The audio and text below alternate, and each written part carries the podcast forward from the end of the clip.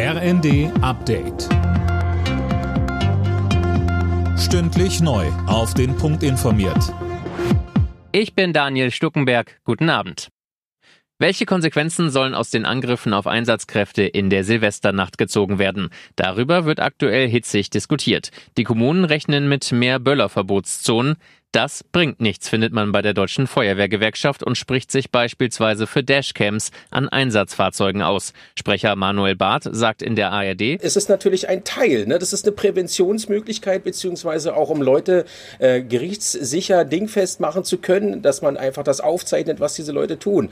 Aber Fakt ist, dass wir natürlich in die Prävention müssen. Wo kommt das her und warum ist das so? Am neuen LNG-Terminal in Wilhelmshaven ist der erste Tanker mit Flüssiggas angekommen. Der Tanker aus den USA hat am Vormittag angelegt. Alena Tribold weiß mehr. Das Flüssiggas wird nun umgewandelt und ins Gasnetz eingespeist. Laut Betreiber Uniper reicht die Ladung, um rund 50.000 Haushalte ein Jahr lang zu versorgen.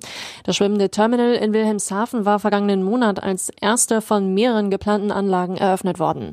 Deutschland will sich damit unabhängiger von russischem Gas machen. Von Umweltschützern kommt Kritik das importierte Gas wurde in den USA mit dem umstrittenen Fracking gewonnen, heißt es.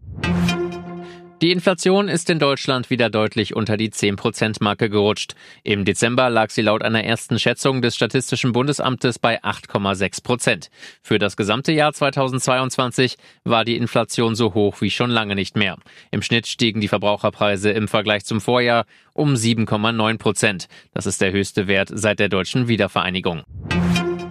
Das Handy mal weglegen, nicht so viel in den sozialen Medien rumhängen oder weniger spielen. Als Neujahrsvorsatz haben sich einer Bitkom-Umfrage zufolge 40 Prozent vorgenommen, zumindest zeitweise auf ein bestimmtes digitales Gerät oder Apps zu verzichten.